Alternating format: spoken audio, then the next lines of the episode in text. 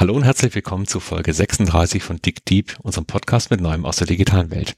Heute sind wir zu dritt und wir begrüßen als Gast Sonja Dümpelmann. Hallo Sonja. Hallo. Sonja, du bist an der Harvard Graduate School for Design und du beschäftigst dich mit Landschaftsbau.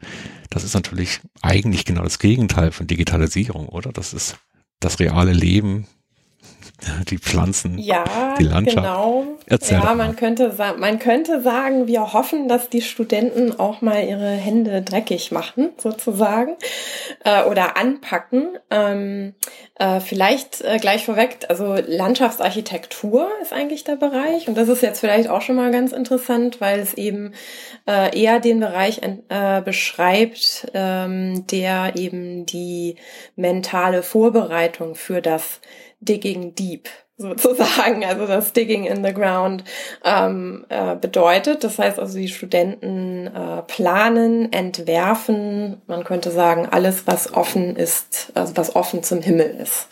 Um das jetzt mal etwas poetisch auszudrücken, hört sich auf Deutsch vielleicht nicht ganz so gut an, aber äh, alles, was alles, was sozusagen ne, der, ähm, offen zum Himmel ist, also ein Garten, ein äh, irgendein Freiraum äh, in der Stadt, ein Park, ein Stadtpark, Stadtpark, aber auch bis hin zu regionalen Planungen, die den Außenraum betreffen. Also nicht den Innen. Gerade bei mir auf dem Tisch liegen, Sonja, ein Buch von dir, Flights of Imagination, wo du dich mit der äh, Landschaftsarchitektur von Flugplätzen beschäftigt genau. hast. Ist das ja. richtig? Ja, das ist also, auch richtig. Also so gesehen offen zum Himmel. genau, genau. Also man kann auch den äh, Flugplatz oder den Flughafen als Landschaft beschreiben oder begreifen. Und dieser Idee gehe ich eben zum Teil in diesem Buch nach.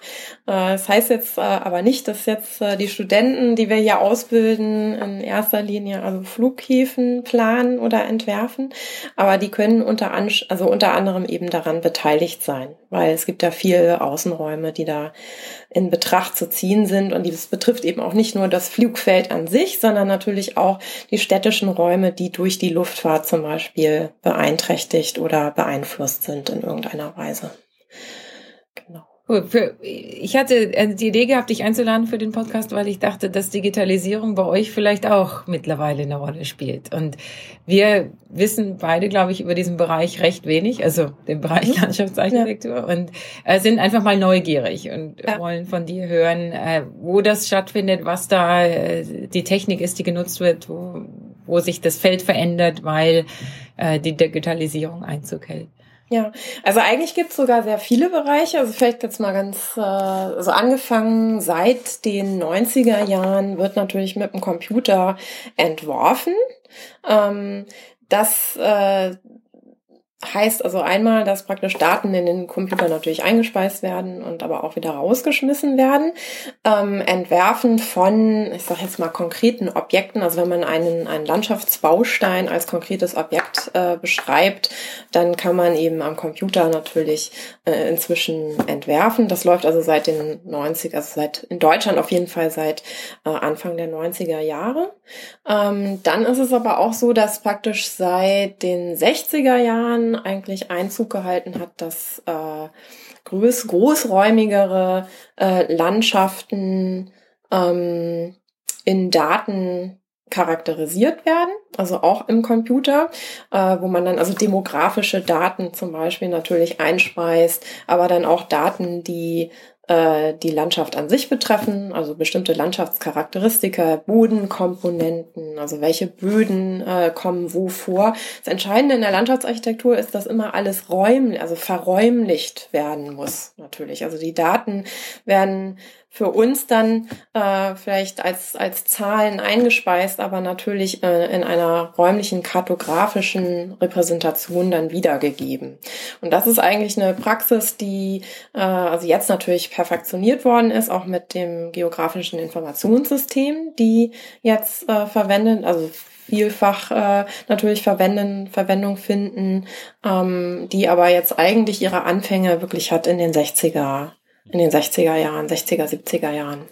Also du sprichst ja diese GIS an, also diese mhm. Informationssysteme, wo ich eine örtliche ähm, Organisation ausdrücken kann. Da gibt's ja noch das Thema im Bau, das ist dann BIM, BIM, wo ja auch gerade ja. die ganze Baubranche in Aufruhr ist, weil man jetzt zum ersten Mal diese äh, ganzen Objekte wirklich digitalisiert modellieren kann und damit auch neue Sachen möglich sind. Ja. Was passiert denn, wenn auf einmal jetzt nicht nur das Zeichenblatt da ist? Was gibt es da an neuen Möglichkeiten, die sich mir auftun?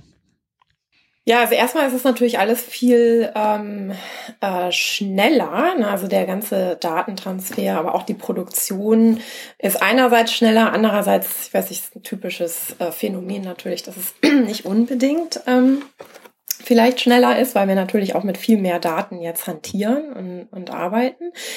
Ähm, also ich, äh, ich finde das, das ist eigentlich eine interessante Frage, die stellen sich, glaube ich, viele auch meiner Kollegen, die jetzt vielleicht noch direkter mit den Studenten an Entwurfsprojekten arbeiten, als ich das jetzt in meiner eigenen Arbeit tue. Ähm, es ermöglicht natürlich das Ausprobieren. Also das ist schon mal, also das schnell, das schnellere Ausprobieren. Aber gleichzeitig auch das etwas vielleicht, ähm, also dass man das tut aus einer Perspektive heraus, die nicht mehr so ganz ähm, äh, ja, wie würde man sagen, ähm, äh, naja, dass man eben nicht, äh, früher hat man Modelle gebaut. Jetzt äh, baut man die Modelle ähm, auf, der, auf dem zweidimensionalen Computerbildschirm und auch wenn das Modell dreidimensional ist, äh, muss natürlich immer noch so ein Gedankengang stattfinden, der also die Person selbst in diese Landschaft, in der, wenn man jetzt Architektur nimmt, könnte man sagen, auch in das Haus, in das Gebäude, äh, hineinversetzt. Und das ist sozusagen so ein Schritt, äh, da sehe ich jetzt also an vielen meiner Kollegen, die vielleicht auch selber noch anders ausgebildet worden sind, ähm, weil sie jetzt selber vielleicht auch noch etwas älter sind, die jetzt wieder zurückkehren die zwar in ihren eigenen Landschaftsarchitekturbüros also äh, Computer verwenden, es geht natürlich nichts mehr ohne, die aber in der Ausbildung selbst einen Mangel erkannt haben und jetzt wieder zurückgehen und äh, sagen, wir müssen wieder mit der Hand Modelle bauen. Also anstatt die die Virtual Reality Brille zu nehmen und äh, genau. sozusagen in den Computer hineinzusteigen, steigen sie wieder raus und, und bauen die Modelle selbst. Genau, und das, äh, ich glaube, der entscheidende Punkt hier ist das Taktile. Das ist wohl einer, einer der Gedankengänge. Und das heißt, da könnte man vielleicht jetzt aber auch ansetzen und sagen, okay, was ist es denn, was uns jetzt in der äh, digitalen Welt eigentlich fehlt? Äh, dass wir das noch zu produzieren, damit das eigentlich dann kein Manko mehr ist.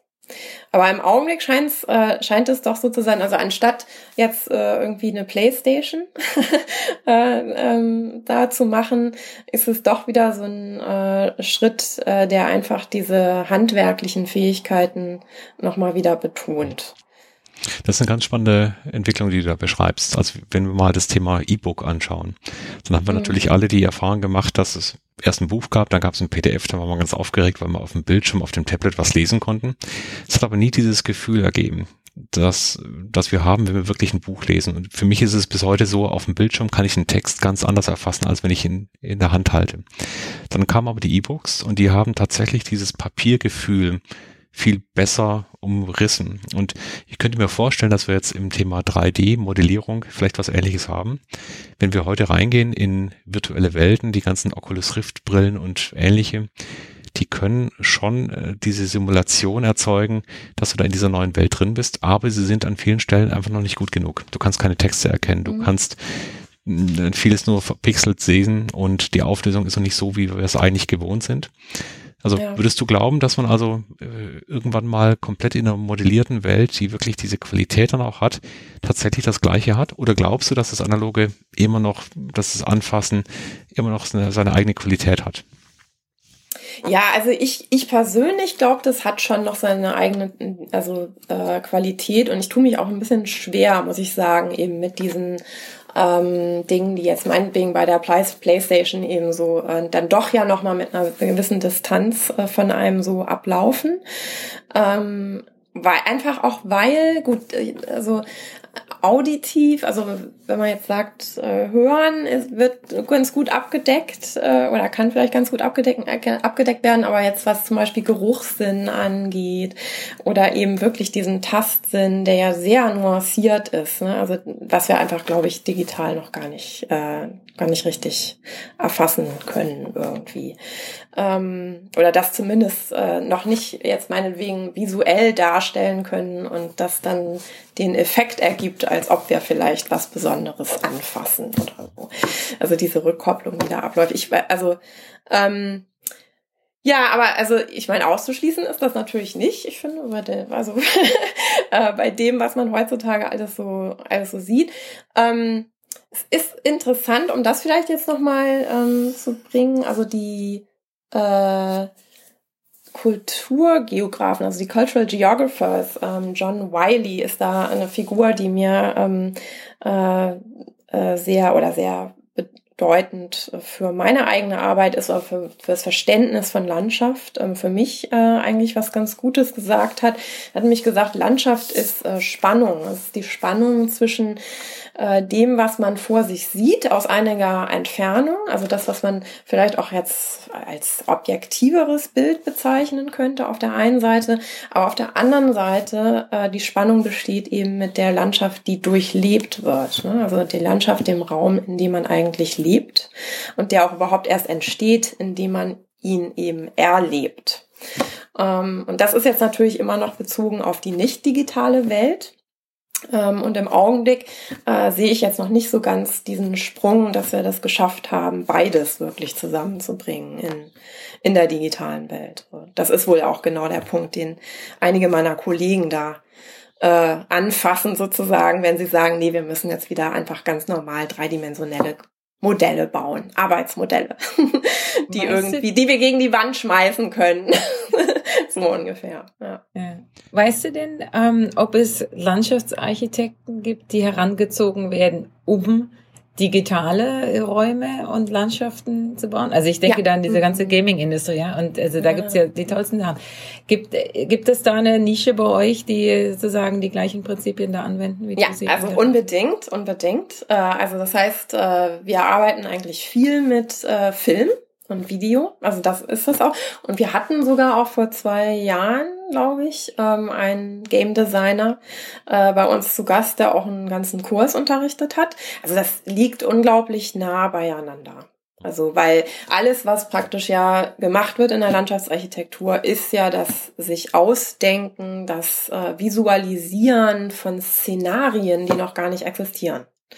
Das heißt, man blickt in die Zukunft, äh, also man benutzt die Daten, die man sammeln kann äh, für äh, Bilder und Landschaften, die aber natürlich durchlebt werden sollen, die belebt werden sollen in der Zukunft.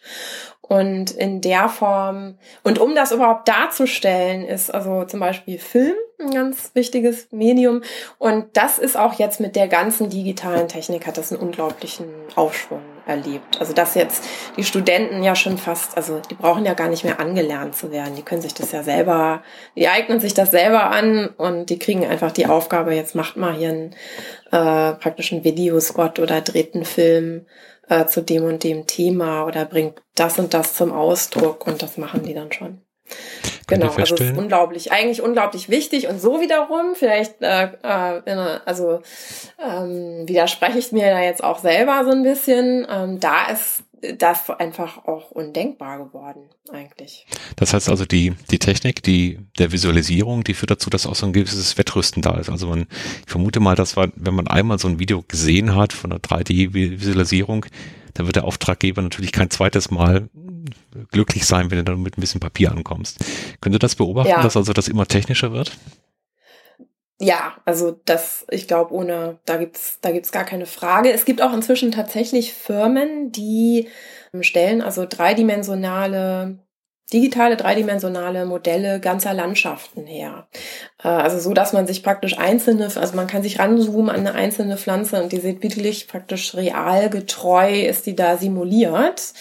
Ähm, und man kann dann natürlich alles Mögliche machen. Man kann die Sonne wegnehmen, irgendwie äh, den Regen anschalten äh, und so weiter. Und das natürlich dann angefangen von der, von der kleinen Pflanze, sage ich jetzt mal, und von dem einzelnen Organismus bis hoch dann äh, kann man dann sehen, wie sich ganze Landschaften ähm, verändern. Und da ist dann auch die Anwendung ist ganz unterschiedlich, aber die Anwendung ist in erster Linie natürlich um ähm, Kunden, die an irgendwelchen landschaftsplanerischen Projekten interessiert sind, ähm, Zukunftsmodelle zu präsentieren, visuell vor allen Dingen zu präsentieren. Wenn du jetzt mal diese neuen Tools anschaust, wir hatten ja immer wieder solche Phasenübergänge, aber so ganz früh gab es irgendwelche Menschen, die haben noch Lettern gesetzt, dann gab es DTP, Desktop Publishing, das war noch sehr speziell. Dann war auf einmal mit Windows vor vielen, vor über 20 Jahren war auf einmal jeder in der Lage, selber ein Typograf zu sein. Zumindest glaubte das mhm. jeder. Und dann haben wir gesehen, dass das Tool natürlich immer mit den Limitierungen, die es auch hatte, dafür gesorgt hat, dass das Ergebnis am Ende eigentlich eher schlechter wurde, Stereotyp wurde. Also die Schriftarten sind halt irgendwie eingesetzt worden. Am Computer kann ich sehr gut eine rechtwinklige Linie ziehen, aber alles, was organisch ist, ist extrem schwierig zu gestalten. Seht ihr das auch, dass also auch das Ergebnis eurer Arbeit durch den Computer vielleicht auch limitiert wird? Ja, das ist äh, auch gerade ein Thema bei uns äh, unter meinen Kollegen, äh, beziehungsweise auch in der Praxis. Also wir hören zunehmend von den Büros für Landschaftsarchitektur, das, was die Studenten da produzieren, sieht alles gleich aus. Mhm wir können das gar nicht mehr. Das, äh, das fällt uns inzwischen so schwer, da überhaupt noch zu differenzieren. Ähm, äh, also es, es steht sogar richtig auf unserer Agenda drauf. Das ist einer der Punkte, der demnächst noch stärker unter der, innerhalb der Faculty bei, bei uns hier zumindest äh, diskutiert werden wird, wie man jetzt vielleicht in den Curricula die entsprechend verändert, dass dieses Problem irgendwie äh, in Angriff genommen wird. Ne? Also ich meine, da, da spielen natürlich sehr, sehr viele Dinge eine Rolle, äh, die auch inhaltlicher Art äh, sind. Aber wenn jetzt praktisch, also ein, ein großes Problem, das ist auch ein, äh, also ein kontinuierlicher äh, Kritikpunkt, ähm, ist eben, dass ja viel, viele Dinge können einfach aufgeschönt werden oder aufgehübscht werden, so auf einer oberflächlichen Ebene. So, und das geschieht mit so Computerprogrammen natürlich relativ einfach. Und dann mangelt oder dann leidet darunter oftmals eben die oder kann die Qualität drunter leiden. So, und jetzt, jetzt haben wir das Ergebnis, wo also praktisch wirklich die Leute, die ähm, einen Studienabgänger von uns äh, einstellen, äh, praktisch äh, da, damit betroffen sind, dass sie ähm, größere Schwierigkeiten haben, sag ich jetzt mal, die Kandidaten auseinanderzuhalten, weil eben der Inhalt nicht mehr so schnell ersichtlich ist. Mhm. Das ist eine ganz interessante Entwicklung. Seht ihr auch das Problem, dass teilweise die äh, virtuell erzeugten Welten einfach viel zu schön sind im Vergleich zu dem, was dann wirklich rauskommt? Also wir sehen das ja im Städtebau ganz oft, dass dann der, der Ausschuss in der Stadt oder der Auftraggeber sagt, so will ich das haben. Und dann steht dieses Gebäude da und es hat eben keine Ähnlichkeit mehr zu diesem fotogeshoppten, schön gemachten, toll designten Gebäude, was man da virtuell erzeugt hatte. Ist die Verpackung ja. heute äh, zu wichtig geworden? es ist eine heikle Sache, weil es ist ja auch, es ist ja auch ein Wert. Ich finde auch, es liegt ja ein Wert in der Visualisierung. Also wenn es so auf dem obersten äh, Niveau läuft und ich habe das Glück, dass ich öfters eben damit konfrontiert bin hier, das ist eine tolle Sache. Das, da ist viel Können dahinter. Aber man muss eben sagen, dann immer hinterfragen, was ist denn jetzt der Inhalt, den ihr hier eigentlich transportieren wollt. Und ich wollte noch mal was anderes fragen, Sandy. Du hast ja ein lustiges Projekt im Moment am Laufen mit den Bäumen in Berlin. Mhm. Ähm, ich kannst du da so ein paar Stichworte zu sagen. Und was mich vor allem daran interessiert, wenn du jetzt deinen eigenen Drohnen hättest, der mit dir da durch die Berliner ja. Alleebäume laufen äh, könnte, würde das helfen und werden sozusagen individuell nutzbare Datensammlungsmaschine neuer Art äh, viel stärker jetzt genutzt. Ja, also auf jeden Fall. Ich meine, ich bin jetzt ja Landschaftshistorikerin und beschäftige mich deshalb mit Daten, die dann vielleicht vor 100 Jahren gesammelt worden sind und gucke dann oft äh, viel in so Tabellen rein ähm, oder einfach nur äh, Zahlenketten. Ähm, wenn man jetzt also die Straßenbäume in Berlin sich anguckt, äh, sehe ich mir also an, was hat äh, denn die Stadtgarten direkt Redaktion in Charlottenburg eben 1910 da so gesagt über, über ihre Straßenbäume, wie viele waren es und wie viele von welcher Art und so weiter. Das ist äh, natürlich auf Papier dokumentiert und ist in so drögen Listen äh, dokumentiert, wenn man sie dann überhaupt ähm, findet. Jetzt macht man das eben vor allen Dingen mit, äh, oder hat es dann angefangen mit, in den 70er Jahren mit Luftbildfotografie zu machen und würde das äh, heute, wenn die Mittel also da wären, sicherlich auch äh, die Drohne zum Einsatz bringen. Äh, das würde mir auch was bringen, weil dann könnte ich äh, viel schneller Vergleiche anstellen äh, zwischen was war denn dann und, und was ist heute.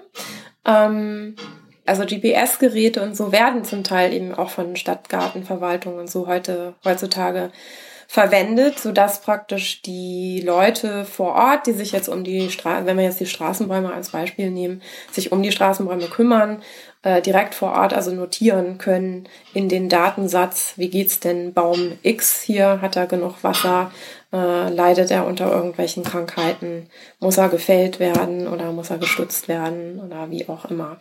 Ähm, das heißt, das sind jetzt dann Anwendungsmöglichkeiten in der Praxis mehr, aber was jetzt meine eigene Forschung und das Arbeiten als Historiker betrifft, sind natürlich die Digital Humanities auch ein großer Bereich, wo jetzt die ähm, Digitalisierung äh, auch auch wieder zurück, also in meinem Bereich, weil alles irgendwie verräumlicht wird, ja, oder weil der, der Raum einfach eine wichtige Rolle spielt, ist natürlich die Kartografie und äh, da dann die digitalisierte Kartografie und ähm, GIS Jetzt spannst du einen großen Bogen auf. Wir haben den Landschaftsbau, den Gartenbau aus Frankreich, aus, aus England inspiriert mit ganz unterschiedlichen Konzepten. Da war die Romantik da, da war die geometrische Strenge da. Das war noch eine Zeit, in der wir keine Autos hatten, in der wir Pferde hatten, Kutschen hatten, die Menschen sehr viel Bewegung in diesem Raum äh, gemacht haben. Dann kam die Zeit irgendwo des Automobils, da sind ja ganz viele öffentliche Räume wieder zurückgebaut worden. Der, der Baum, der öffentliche Raum, hat eine ganz andere Funktion gehabt. Wie würdest du denn jetzt die, die, die nächsten 50 Jahre sehen? Wir sehen ja heute schon, dass Menschen ja gar nicht mehr alleine in den Garten gehen können, in den öffentlichen Raum, sondern ist ja immer das Smartphone dabei. Ich habe neulich in einer ähm, Entwurfsvorstellung von Studenten gesessen und mir fiel auf, dass bei allen diesen sehr toll gerenderten perspektivischen Darstellungen zweidimensional, weil ausgedruckt auf Papier, von Szenen, also von Landschaftsszenen, die also jetzt praktisch äh, visualisierte Ideen darstellten.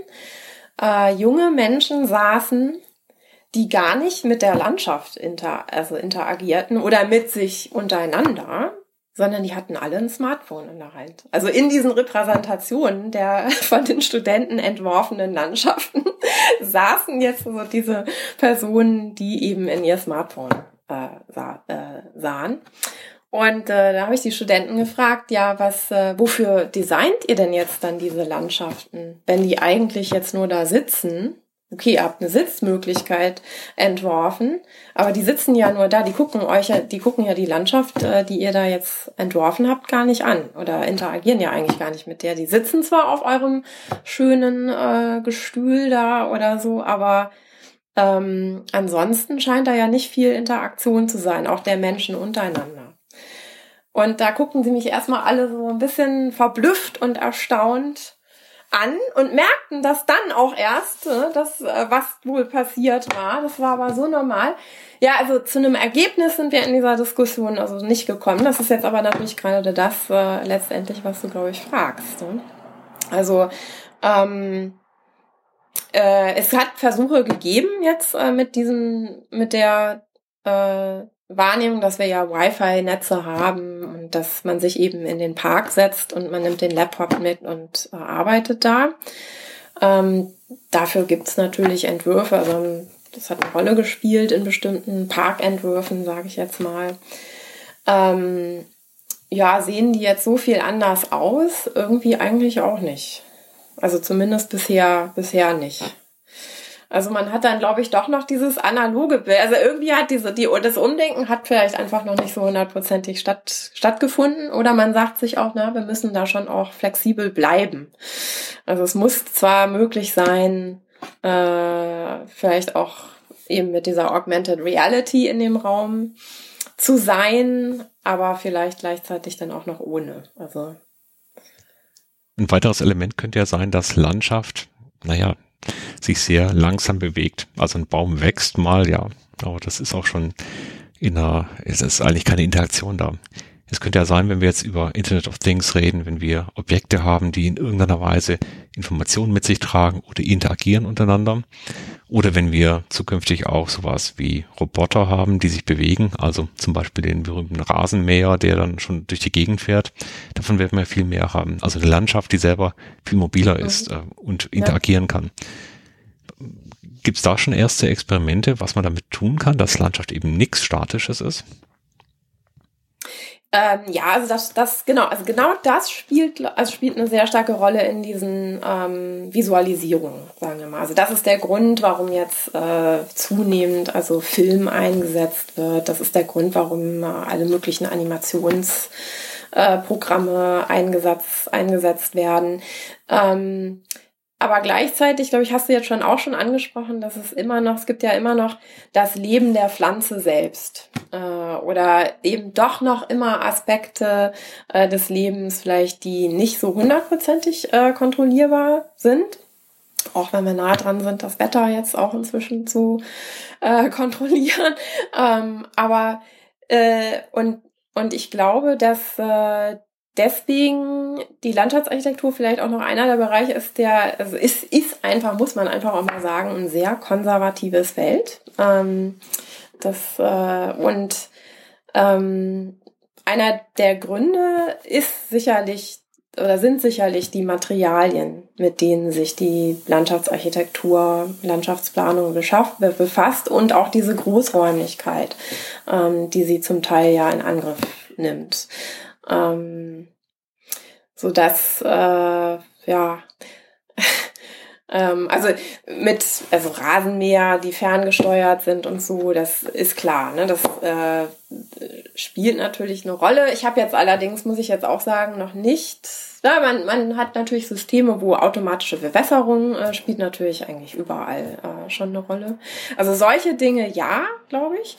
Ähm, aber dass man, äh, man, man pflanzt ja gut, also die Technik äh, spielt eine Rolle, ja auch bei der Produktion neuer Pflanzen, sage ich jetzt mal, also neuer Pflanzenkultivare, die dann halt in einer bestimmten Form wachsen sollen. Kann man das Wachstum beschleunigen? Äh, ich glaube, das ist was, da sind wir noch nicht so gut bei. Ne? Aber Nein, Lisanne, das klingt danach, dass wir noch nicht in kurzer Zeit fürchten müssen, dass wir einen sich auf uns zubewegenden Park ja, sehen. Wenn der selber läuft, sozusagen, ja. Vielen Dank für diesen Einblick, für diesen Diskurs zwischen einem sehr naturverbundenen Thema und der digitalen Welt, die erstmal sehr getrennt erscheinen und doch sehr eng miteinander verwoben sind. Danke für deine Zeit und liebe Grüße rüber nach Amerika.